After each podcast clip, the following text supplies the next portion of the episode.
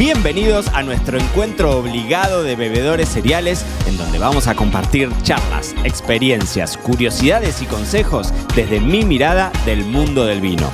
Yo soy Mariano Braga y esta es la segunda temporada de Me lo dijo Braga, el podcast. Estuve una semana en, yo te diría, el epicentro, durante esa semana fue el epicentro del mundo del vino.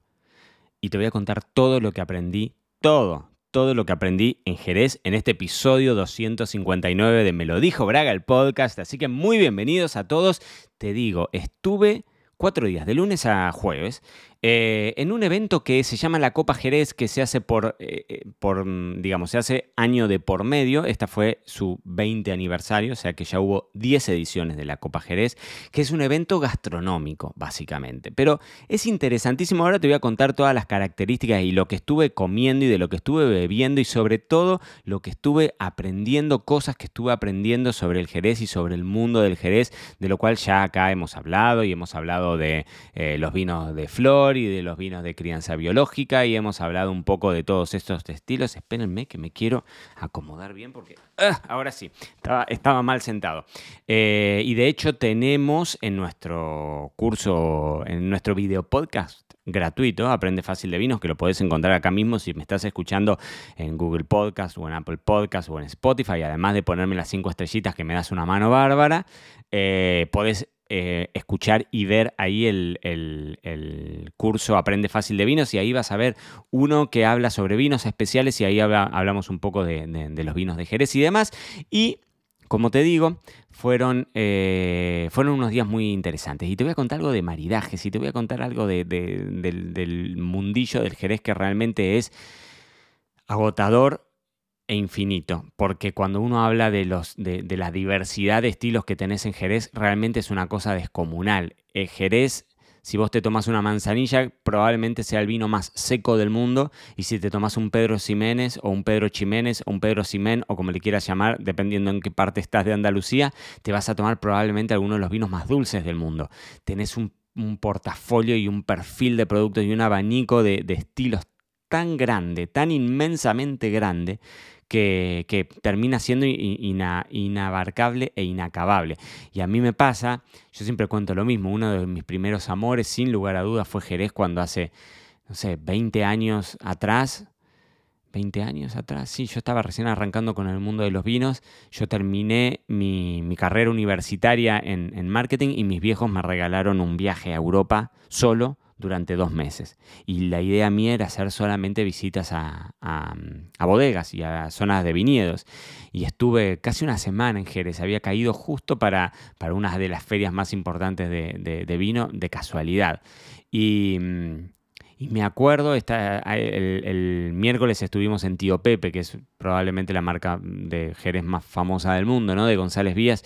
Y, estaba otra vez andando esas calles y caminando en, en, un calor, encima una semana con un calor tremendo, que ya en octubre no es normal que haga este calor, pero, pero que, era tremendo y el olor a las levaduras de Jerez que andan dando vueltas por las calles de Andalucía, realmente por las calles de Jerez de la Frontera, esos mediodías agonizantes de calor eh, y, me llevaba directo, ¿no? Porque son vinos que también tienen una cuota tan emocional tan emocional que si nunca probaste un Jerez, a veces son vinos que uno los tiene que presentar de alguna forma. Y por eso me parecía interesante contarles de esto, porque es una manera en la que se presenta el Jerez. Hay, hay un tema con muchas de estas cuestiones, que eh, a muchos de estos vinos se los, se los piensa como vino de viejo el concepto del granny wine, ¿no? El, el, vinito de la abuela, la abuela que antes de irse a dormir se tomaba una copita del jerecito. Y claro, eso hay una necesidad de reflotar de alguna forma esas imágenes, porque imagínate que todos en algún momento nos vamos a morir y si nosotros apuntamos a un público de abuelos, estamos más cerca de una muerte natural que si apuntamos a un público de, una persona de 25 años. ¿no? Entonces, hay una necesidad de ayornar de alguna forma la imagen de estos vinos. Te pasa con Jerez, te pasa con Oporto, pero en realidad te pasa con muchas otras denominaciones de origen. Y entonces, la Copa Jerez, al ser un evento gastronómico, está muy orientado en cómo haces para presentar al Jerez dentro de un contexto de gastronomía. Por eso es que el sommelier, yo te lo contaba el viernes, si todavía no lo escuchaste, andate al episodio del viernes pasado, el episodio en Bragas, en donde te contaba lo que aprendí de Jerez, pero no en materia de vino, sino en materia personal, cosas que a mí me han quedado de ese viaje. Ahora te voy a contar en materia de vinos, pero la, la mm, digamos, presentar al Jerez en un contexto de alta gastronomía termina siendo una forma en la que vos reflotás la idea de un, vino que si no quedaría para la abuelita. Entonces, esta es una, cuestión interesante de como una suerte de actualización, si se quiere, de, la. no entrarle al consumidor a través de la comida, porque vos pensás que es una zona de vinos intensos, que tienen mucho carácter. La flor la flor, que es esta crianza eh, biológica, ¿no? Bajo este velo de levaduras, eh, lo suele aligerar un poco. Si no entendés muy bien de qué te hablo, yo te recomendaría que vayas al episodio 167. Tuvimos una charla con el. Con, no, en ese no, en ese no hablamos con Willy. En, el episodio 167 hablamos de qué es la crianza bajo velo de flor. Pero lo que hace este velo de flor, entre una de las características de lo que hace es em, comerse la glicerina. Entonces son vinos realmente muy, muy, muy, muy, muy secos.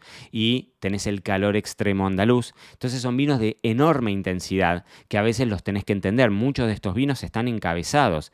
Hay algunos vinos que no se les hace un agregado de alcohol, pero si no el resto están encabezados. Esto quiere decir que se le hace un agregado de alcohol a 15, 16, 17 grados de alcohol dependiendo eh, el estilo de vino. Entonces esto hace que todavía sea más intenso. Bueno, es muy interesante entonces ver cómo se lo, se, lo, eh, digamos, se lo reentiende de alguna manera. Entonces, evento gastronómico y la idea era la siguiente. Había siete duplas de chef y sommelier en un escenario, en, un, en el Teatro Villamarta, que es el teatro que está justo en el centro de Jerez. Es toda una institución para, para la ciudad y mm, tenés cocinando en vivo siete duplas de chef y de sommelier de distintos lugares del mundo. Tenías una delegación de Inglaterra, una de Estados Unidos, tenías una de Dinamarca, tenías una de España, tenías una de Bélgica. Eh, bueno, y no me voy a acordar las, las, otras dos, pero no importa. Terminó ganando finalmente la pareja de Dinamarca y ahora te voy a contar el menú y los vinos que eligieron para que estemos un poco al tanto. Pero para que te des una idea, el jurado que estuvo ahí juzgando esas siete duplas de chef y sommelier fueron James Robinson, yo te diría que junto con Robert Parker deben haber sido los dos críticos de vinos más eh, icónicos que hay en el mundo. Hoy Parker está, eh, digamos, eh, retirado y, Robinson es, es, una eminencia, ella dentro del mercado inglés, sin lugar a dudas, es de las voces más eh, prestigiosas, es la encargada de hacerle el vino a la elegirle los vinos a la realeza y demás, pero además es una crítica y tiene sus columnas en diario y demás. James Robinson, Pascaline Lepeltier, que Pascaline quedó número cuarto en el concurso de mejor sommelier del mundo que se hizo este año en París. Estaba eh, Melania Bellesini, yo a Melania no lo conocía, ella es italiana y ella es la sommelier de The Fat Duck, un restaurante también inglés muy famoso de Geston Blumenthal. Almudena Alberca, que fue la primera Master of Wine española, y Pitu Roca, Joseph Pitu Roca del Celler de Can Roca, el responsable de vinos del Celler de Can Roca, que es el presidente del jurado hace varios años. O sea, date cuenta que el juradazo es una cosa descomunal. Te decía, ganó la pareja de Dinamarca. Te voy a contar en qué consistía ese menú. Eran, tenían que armar en vivo una entrada, un principal y un postre, y obviamente cada uno de esos platos los tenía que acompañar con un vino. Entonces había una presentación en donde el cocinero contaba cómo había hecho el plato, y había una presentación en donde el sommelier contaba la historia de ese vino y el porqué de la elección para ese maridaje. ¿no? La entrada era un langostino pochado, había mucho pescado. Bueno, piensen ustedes que con jereces, en general vamos a hablar mucho de, frutos de mar, vamos a hablar de curries, vamos a hablar eh, a veces de picantes, vamos a hablar de notas de óxido en caso de que lo acompañes con algún amontillado, con algún oloroso de crianza oxidativa, ¿no? Eh, pero era un langostino pochado y sazonado con una beurre blanc de vinagre y centeno en escabeche, apio verde, lechuga de mar y sillo. Toma pavo. Eso lo habían acompañado con una manzanilla solacua de bodegas varón. La manzanilla es básicamente un fino, o sea, es un vino que tiene exclusivamente crianza biológica, o sea, no tiene ningún tipo de oxidación, son vinos muy, muy, muy, muy pálidos que están encabezados alrededor de los 15 grados de alcohol y son vinos, eh, digamos, como tanto las manzanillas como los finos, son vinos muy de entrada, es decir, muy de aperitivo. Lo que tiene la manzanilla que al elaborarse en San, en Sanlúcar, en Sanlúcar de Barrameda, que es uno de los tres, digamos, pilares de, este, de estos vinos del marco de Jerez, ¿no? El puerto de, de, Santa María, Jerez de la Frontera y, y Sanlúcar. Sanlúcar está muy próximo al mar, entonces las manzanillas tienen estas notas un poco más salinas. Esa es una de las grandes características que distingue un fino de una manzanilla. Y además hoy están muy en, de moda las manzanillas, las manzanillas en rama, que son estas manzanillas que no están filtradas, las sacas, porque uno extrae del sistema de criaderas y soleras. Vos decime, si ves que te perdés mucho, tenés que hacer nuestro curso sin contracturas en donde hablamos de, te doy un paneo espectacularmente grande del mundo del vino y hablamos un poco de, la maravilla de los, vinos, de los vinos de Jerez. Pero el sistema de soleras y criaderas es que vos mezclás, digamos, vinos de distintas añadas y solamente sacás una parte de, de la solera que es, eh, digamos, la... Mm, me estoy metiendo en un terreno súper eh, específico y no quería, pero no importa. La solera es la, eh, digamos, la fila de botas, porque en realidad no son barricas, porque no son de 225 litros, son en general de 550 o de 600, dependiendo, y las botas jerezanas se llenan no completamente, dejas una cámara de aire, y eso es lo que permite que se forma esta veladura, este, esta capa de levaduras que es el famoso velo de flor, que lo que hace es aislar al vino de la oxidación, pero por el otro lado esa levadura se termina alimentando por eso tenés que escuchar el episodio 167 en donde te cuento cómo actúa esa flor. Eh, y entonces una de las características que tiene, más allá de todo el desarrollo de, aromas interesantísimos y de la boca, que también eh, cambia bastante, eh, tiene esto de que le come la glicerina y entonces son vinos extremadamente secos. ¿no? El principal era una codorniz que estaba madurada en seco durante dos semanas y se la servía pochada y flambeada con un relleno de mollejas de ternera. Después tenía una salsa que estaba hecha a base de hígado de codorniz, huesos, especias y ajos caramelizados y se la acompañaba de castañas en escabeche, kumquats, eh, o sea, los, em, en Argentina diríamos, eh, ah, quinotos, ahí está, los quinotos confitados y naranja. Pensá que todos estos aromas siempre quedan bien con el jerez, es decir, queda, queda muy bien, bueno, el hígado queda súper bien, las especias quedan bien, las notas caramelizadas de ese ajo van a quedarle súper bien, las castañas van a quedar bien. Un escabeche, que es de un vinagre extremo, va a quedar bien con el jerez y la naranja, el kumquat, eso con un oloroso. Ah, mira, justo, mira. Para acompañar el plato principal, eligen un oloroso de bodega Rey Fernando Castilla. Em, con un oloroso que queda, espectacular. El oloroso tiene, tiene esa parte de, la, oxidación, ¿no? de la crianza, porque en Jerez tenés algunos vinos de crianza biológica, otros vinos de crianza solamente oxidativa, o sea, y otros vinos que son de crianza mixta. El amontillado es un vino creado originalmente en Montilla, por eso se le llama Montillado, eh, que Montilla es otra zona dentro de Andalucía, la famosa denominación Montilla Moriles, eh, y entonces ahí en los amontillados sí tenés mitad de crianza biológica y mitad de crianza oxidativa. Me estoy yendo re técnico, pero no importa. Y el postre era un helado hecho sobre higos maduros caramelizados y una mantequilla tostada, servido con praliné de cacahuate, o sea, de maní, y sal marina y ahí lo habían acompañado con un Pedro Ximénez de 20 años de edad de bodegas tradición. Pero fíjate que todo esto, ¿no? arrancamos desde una manzanilla, un vino completamente pálido, de color amarillo súper liviano, sumamente salado y, y, fresco, de 15 de alcohol, pero con nada de azúcar.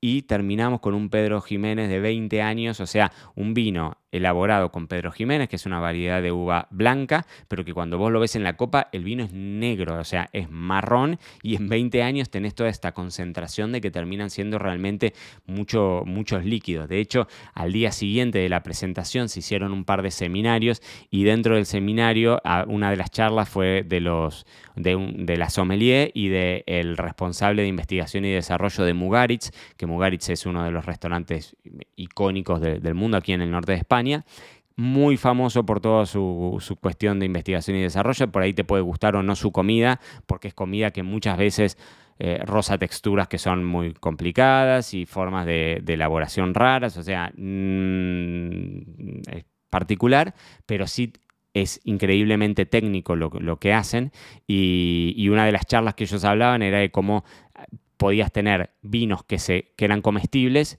y comidas que eran bebibles. Y, entonces cómo se iban fusionando esos, esos límites. Y hablaban justamente de un Pedro Jiménez muy viejo, en este caso hablaban de un Pedro Jiménez de ciento y pico de años, que claro, cuando vos lo ves en la copa, termina teniendo una densidad, una textura, una estructura, te, colorea la copa de una forma tremenda y a pesar de ser vinos elaborados con uvas blancas, que cuando vos lo ves, de, digamos, recién salido de una prensa, va a ser un vino blanco, completamente, pero lo terminas consumiendo en, una melaza, termina siendo como una miel oscura, ¿no?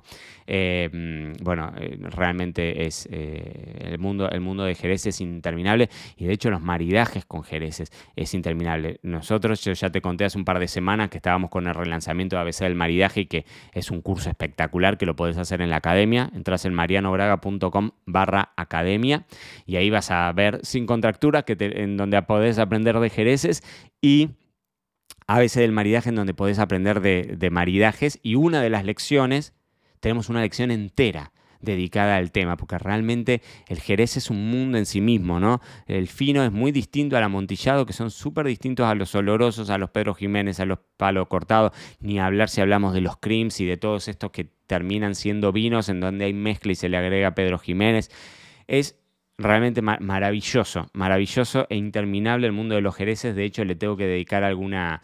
Eh, le tendríamos que dedicar muchos episodios del podcast para hablar algún día solamente de las manzanillas, algunas veces solamente de la manzanilla en rama o de la manzanilla pasada o de todos estos estilos que terminan siendo nuevos y de los que se empieza a hablar ahora. O sea, no es que sean estilos nuevos, pero hoy hay un desarrollo. Una de las, de las, de las ponentes, que no me voy a acordar cómo se llamaba la señora, era eh, era, la, dueña de Barbadillo, que es eh, una de las bodegas más grandes de, de Andalucía, te diría una de las bodegas más grandes de España, y ella contaba cómo hace cinco años tenían una única manzanilla y hoy tienen diez variantes de manzanilla y le empiezan a dar bolilla a esto al momento en el que se hace la saca de esa solera, al momento en el que vos lo, lo filtrás o no lo filtrás y entonces sale en rama o no sale en rama, si es que tenés manzanillas pasadas, o sea, si tenés manzanillas con mucho tiempo de crianza bajo velo, bueno, y todas estas cosas empiezan a abrir caminos que son infinitos, realmente. Así que Acordate, marianobraga.com barra academia, ahí podés hacer sin contracturas, podés hacer a veces el mariaje y te podés divertir.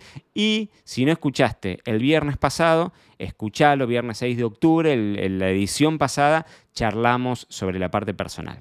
Y esta semana, de hecho, en el boletín serial te voy a hacer un detalle de todo. Así que si no estás suscrito en nuestra newsletter semanal, que sale todos los jueves, lo podés hacer en este preciso instante. Te vas a marianobraga.com barra blog y ahí vas a encontrar para que pongas tu mail y lo recibas este mismo jueves y te sigas eh, educando y formando en el mundo increíble de los vinos de Jerez. Y esto fue todo por hoy. No te olvides suscribirte para no perderte nada y que sigamos construyendo juntos la mayor comunidad de bebedores cereales de habla hispana. Acá te voy a estar esperando en un próximo episodio.